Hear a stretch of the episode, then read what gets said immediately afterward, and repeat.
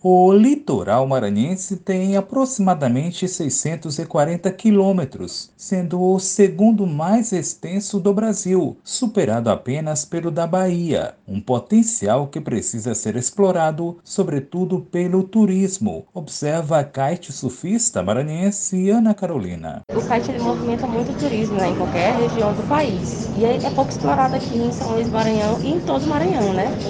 Nós temos uma extensão de litoral muito grande e isso é pouco explorado e o mundo não sabe, né? Nem o Brasil.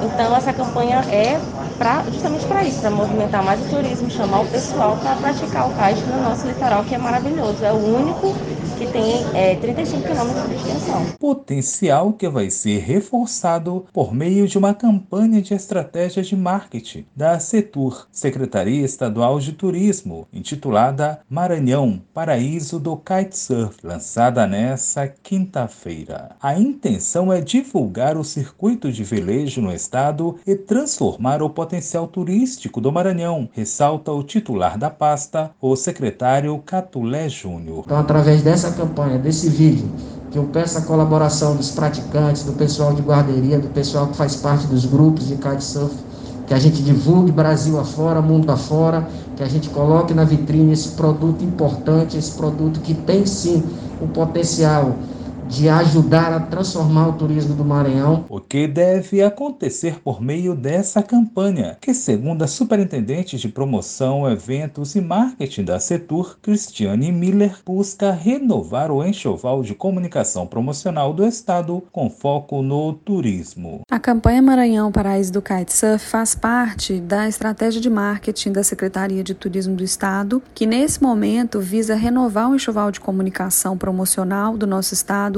evidenciando segmentos que são tão importantes para a atividade turística de uma forma geral. E a gente não poderia deixar de contemplar o kitesurf, que é um esporte que vem crescendo em nível mundial, em nível nacional, sobretudo na região Nordeste, e o Maranhão, que oferece condições climáticas propícias para essa prática, com o segundo maior litoral, merecia de fato uma atenção para essa comunicação direcionada. A intenção é contribuir para o desenvolvimento dos destinos turísticos que crescem atrelados ao kitesurf. A gente espera poder contribuir para a atividade turística dos destinos que estão crescendo através do kitesurf. Né? Então foi criada uma campanha específica, especial, com conteúdos é, tanto audiovisuais quanto impressos que falam sobre os principais destinos, picos e sugerem também expedições de downwind para a prática no nosso estado. Downwind que é uma forma de navegar, velejar ou mesmo remar a favor do vento, seguir na mesma direção que ele aponta. Membro da Associação de Velejadores do Maranhão, Rogério Luna chama atenção para o desenvolvimento de uma importante cadeia produtiva.